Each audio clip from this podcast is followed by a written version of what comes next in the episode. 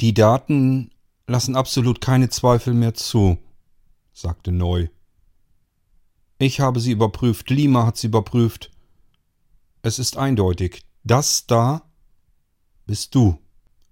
Ich stand da, erstarrt, schaute auf die Scheibe, hinter der der Raum nun mittlerweile hell erleuchtet war. Ich hörte die Worte von Neu und konnte sie mit dem, was ich da sah, nicht in Einklang bringen. Ich blickte auf einen weiteren Rekonstruktionstank, so wie er auch in dem anderen Raum stand, in dem sich Antonio befand. Doch in diesem Tank befand sich kein Mensch, nicht mehr im herkömmlichen Sinn. Es handelte sich vielmehr um ein Skelett, ein Mensch, der einmal war, mit eingetrockneten Sehnen und Muskeln daran. Weißes Haar hing am kahlen Schädel dran, und die Zähne zeigten sich, es war kein Fleisch mehr darüber, keine Augen im Schädel, ein Skelett eben. Noch immer waren Neus Worte nicht bis zu mir durchgedrungen. Ich verstand nicht, dass das Skelett dort in dem Tank tatsächlich ich sein sollte. Wie konnte ich es auch verstehen? Das da hatte mit mir nicht das geringste gemeinsam. Es war tot, ich lebte, es war alt, ich war jung.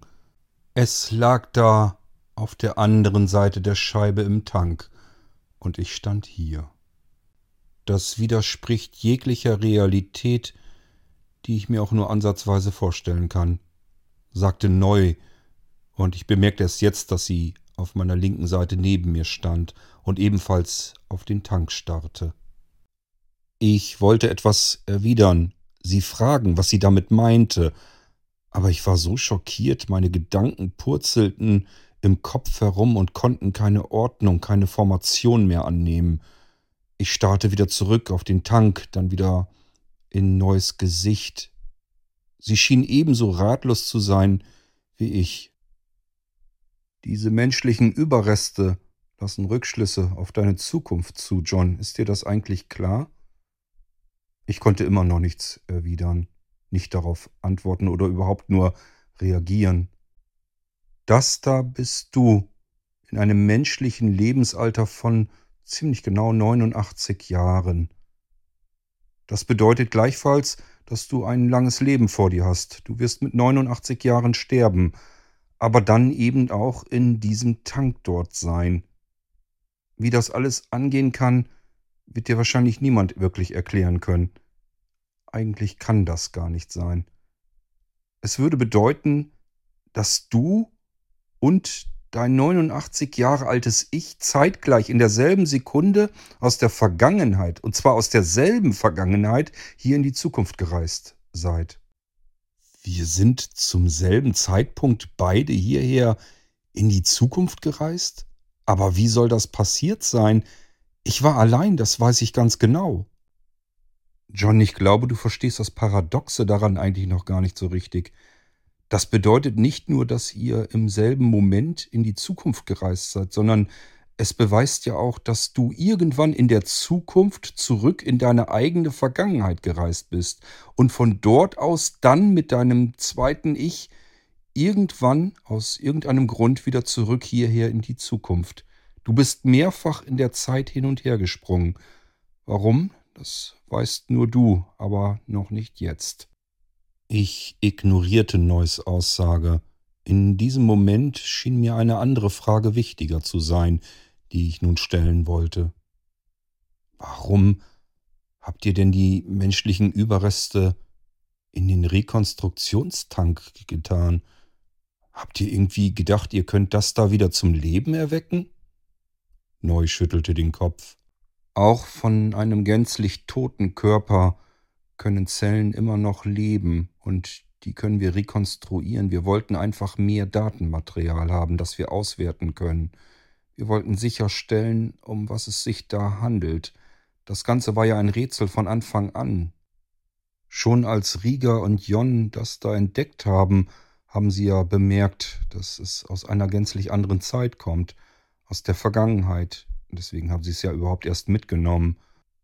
Und dann haben wir das Ganze mit Hilfe von Lima erneut analysiert, einen Tiefenscan gemacht Und Jon hat festgestellt, dass das da nicht nur ebenfalls aus der Vergangenheit kommt, sondern exakt aus derselben Vergangenheit, aus demselben Zeitpunkt. Ihr seid gemeinsam hierher in die Zukunft gereist. Anders ist das Ganze gar nicht zu erklären. Und jetzt, nach einer gewissen Zeit, wo wir das Ganze noch rekonstruieren konnten, soweit wie es möglich war, lassen die Daten eben keinen Zweifel zu. Das da bist du. Dies war der Zeitpunkt, an dem ich endlich begriff, was Neu die ganze Zeit versuchte mir zu erklären, dass die Worte von Neu bis zu mir in das Gehirn vorgedrungen waren. Dies war der Moment, ab dem ich nicht mehr genau sagen kann, was dann geschah. Dies war der Moment, als mir schwindelig wurde, und dies war der Moment, als mir der Boden unter den Füßen weggezogen wurde.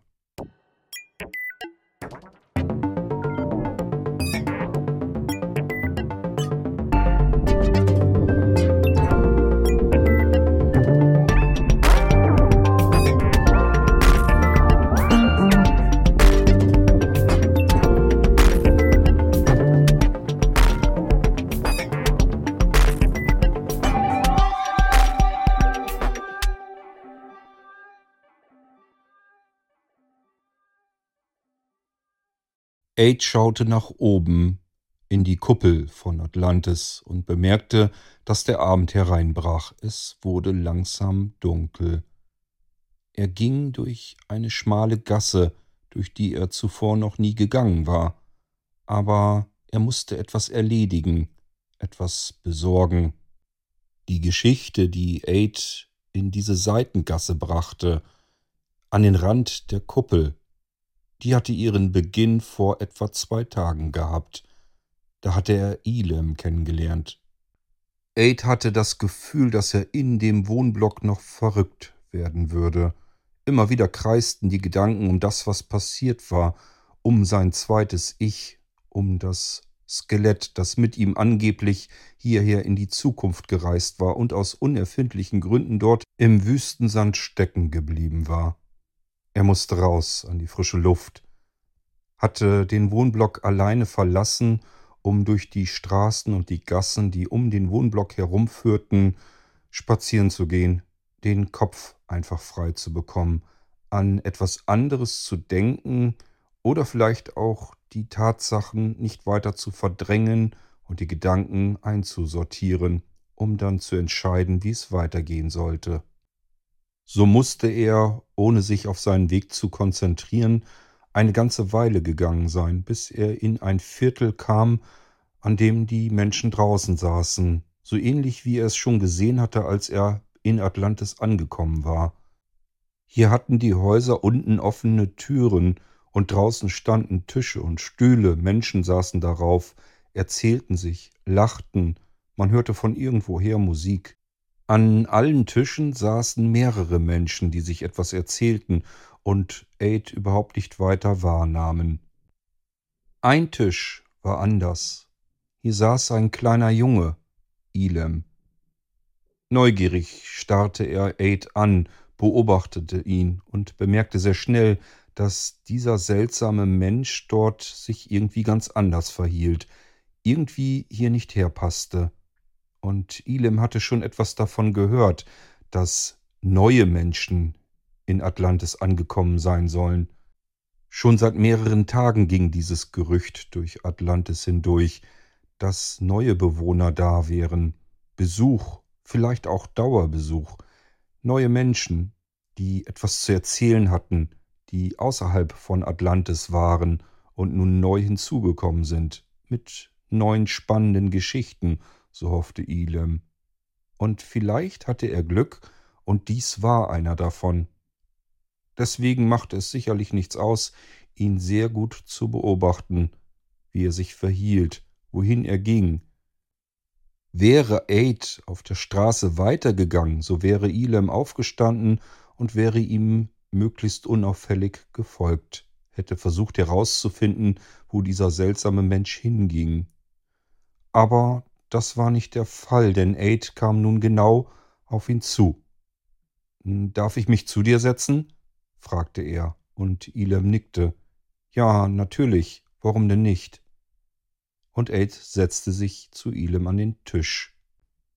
Mein Name ist Aid. Und wie heißt du? Ilem, sagte er. Mhm. Warum sitzt du hier so allein? Weiß nicht. Hat sich bisher niemand zu mir gesetzt.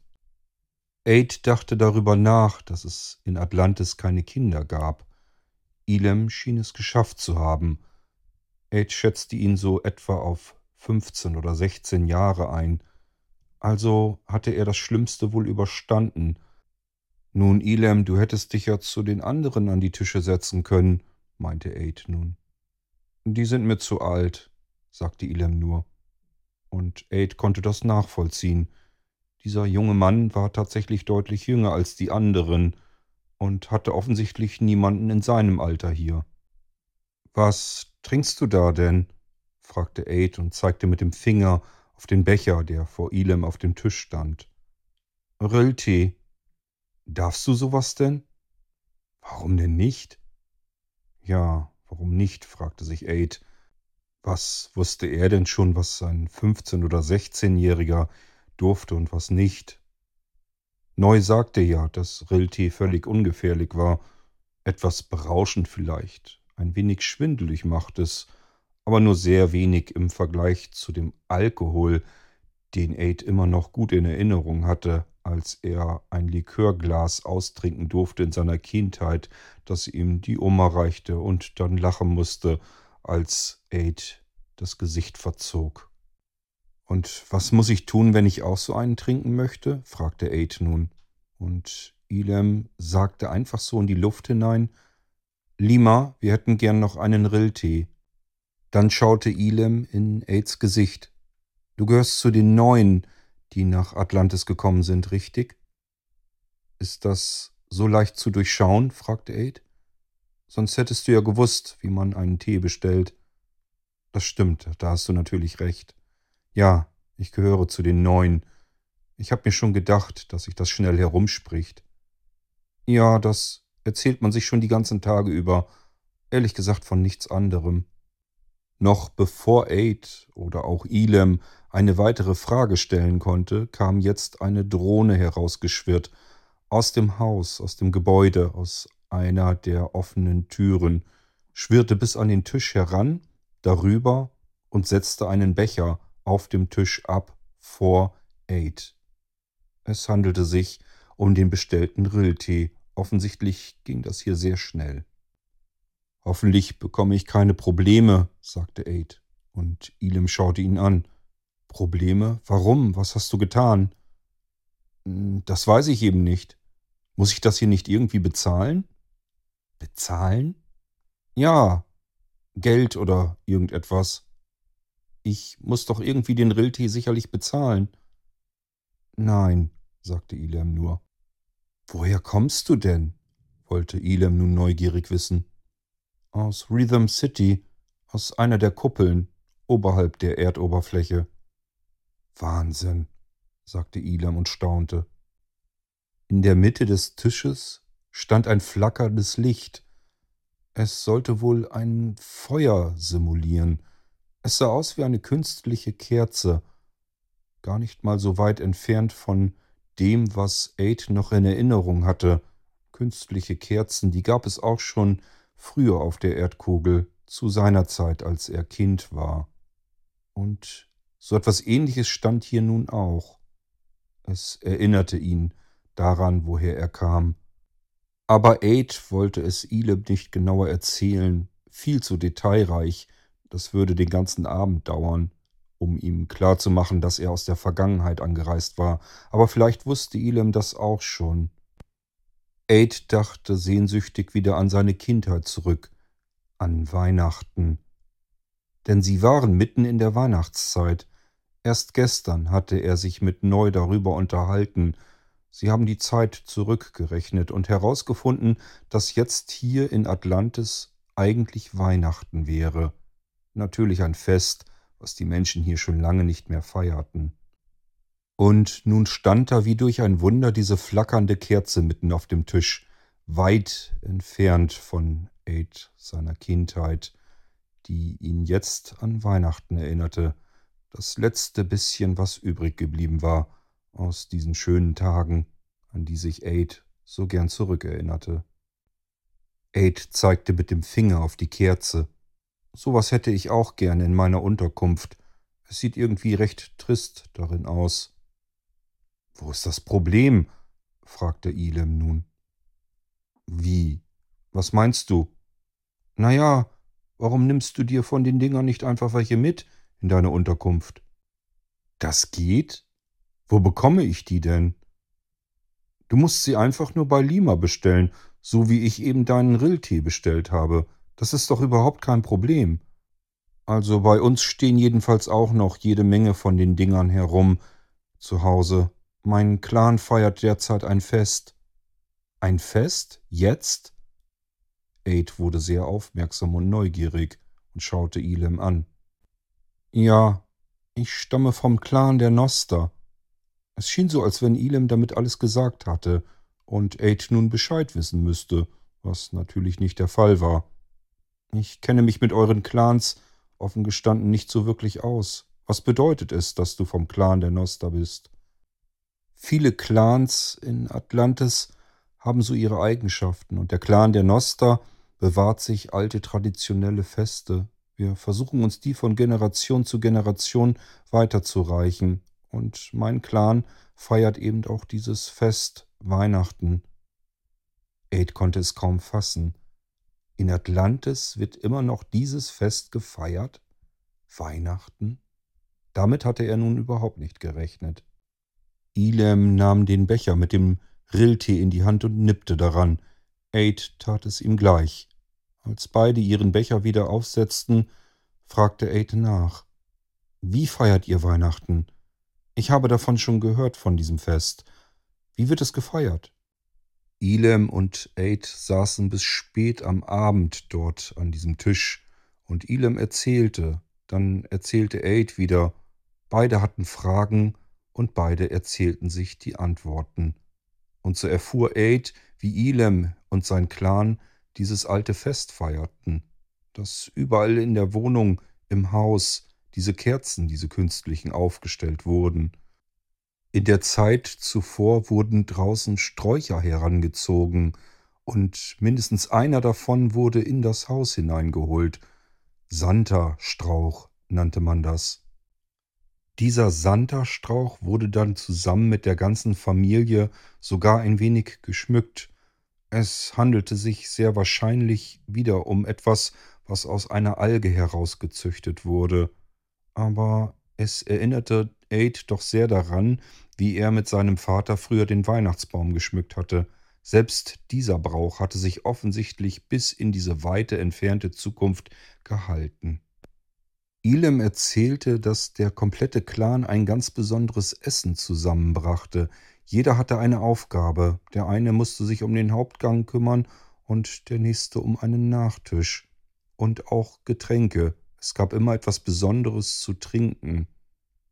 Alles klang sehr vertraut, so wie Weihnachten früher auf der Erde gefeiert wurde.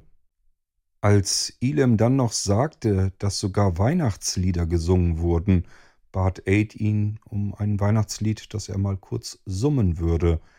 Aid hoffte, dass vielleicht sogar eine Melodie noch erkennbar war, ob sich wirklich noch die Weihnachtslieder von früher bis hierher ebenfalls gerettet hatten. Doch die Melodien, die Ilem dann summte, kannte Aid alle nicht. Die Musik hatte sich verändert im Laufe der Jahrhunderte. Das alles war vor zwei Tagen, und Aid war sehr erfreut, dass etwas aus seiner Kindheit sich bis hierher gerettet hatte, was er nun feiern wollte und feiern würde. Ilems Eltern, der Clan der Noster, hatte noch solch einen Santerstrauch im Garten stehen, den sie nicht benötigt hatten in diesem Jahr. Es war einer zu viel. Sicherheitshalber wurden immer mehrere gepflanzt, da einer oder der andere vielleicht auch mal eingehen konnte und man sicherstellen wollte, dass man auf jeden Fall genügend da hatte. Und deswegen fragte Aid, ob er eventuell einen haben könnte. Er hatte etwas vor, er hatte etwas geplant, Er würde seinen Freunden etwas zeigen aus seiner Heimat, seiner Kindheit, aus der Vergangenheit. Und deswegen ging Aid jetzt hier am späten Abend mit einem Strauch, den er hinter sich herzog, durch diese Gasse. Einige wenige Menschen kamen ihm entgegen und schauten ihn verwundert an. Das hatten sie bisher sicherlich noch nie gesehen, dass ein Mensch hier durch die Gasse zog und einen Strauch hinter sich herzog. Das machte überhaupt keinen Sinn. Nur der Clan der Noster feierte das Fest, niemand sonst. Andere Menschen wussten überhaupt nicht, dass jetzt die Weihnachtszeit war. Der Clan der Noster lebte am Rande von Atlantis, in einem eigenen Viertel, und als Aid dort war und mit Elam durch dieses Viertel spazierte, sind ihm viele Dinge aufgefallen, Dinge, die er von früher her kannte. Fast alles hatte sich sehr verändert, aber immerhin es gab manche Dinge noch, so wie Aid sie in Erinnerung hatte. Ilems Familie, der Clan der Noster, versuchte alte Traditionen und die Geschichte der Menschheit zu erhalten. Es war auch dieser Clan, der sich um das Archiv in Atlantis kümmerte, um die Geschichte. Aid erinnerte sich an das Mosaik in der großen Halle und an die alten Bilder, die an den Seiten waren. Das alles wurde durch den Clan der Noster gepflegt, genauso wie das Archiv, das Museum der Stadt. Auf dem Heimweg in die Unterkunft mit dem Strauch in der Hand in dieser Seitengasse am Rande von Atlantis war Aid komplett in Gedanken versunken. Er hatte Zeit zum Nachdenken und war hin und her gerissen.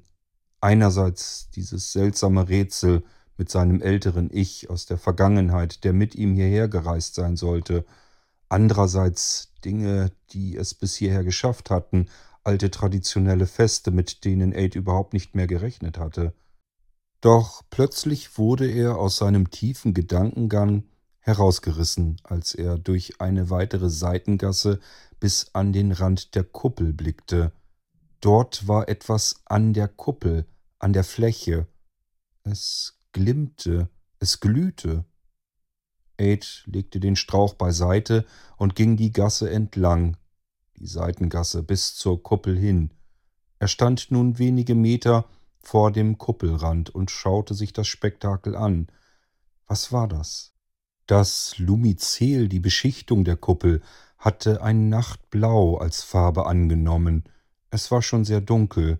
Oben in der Kuppel waren die ersten Sterne zu betrachten aber es handelte sich hier bei diesen glühenden Flächen eben nicht um Sterne, denn diese hier, die glühten nur kurz in verschiedenen Farben auf und wurden dann schwarz. Aid wusste, dass das Lumizel niemals komplett schwarz sein konnte. Es musste immer ein wenig leuchten, und sei es nur in einem sehr dunklen Grau oder einem dunklen Blau, aber nie ganz schwarz. Schwarz bedeutete, es war abgestorben totes Lumizel. Er machte nun ein paar Schritte weiter zum Rand hin der Kuppel, um sich die schwarzen Flecken im Lumizel näher ansehen zu können. Aid erschrak. Dort bildete sich Kondenswasser, so sah es aus, kleine Tropfen, die aus der schwarzen Fläche heraustraten. An manchen Stellen sammelten sich diese Tropfen zusammen und rannen dann herunter, den Kuppelrand entlang, bis auf den Boden, wo sie dann kleine Rinnsale bildeten und dann in beiden Richtungen wegflossen, in kleinen Rinnsalen am Rande der Kuppel auf dem Boden entlang. Wohin sie flossen, das konnte Aid nicht sehen. Was sagte Riga noch zu Aid? Dass das Lumizel eine abdichtende Schicht bildete? Und für AIDS sah es jetzt so aus, als wenn dieses Lumizel an diesen Stellen, warum auch immer, abstarb. Und dann wurde es vielleicht undicht? Wo kam das Wasser her? Etwa von draußen? Aus dem Meer durch die Kuppel hindurch? Nach Atlantis hinein? Aber dann hätten die Menschen hier ein weiteres großes Problem, dachte Aid.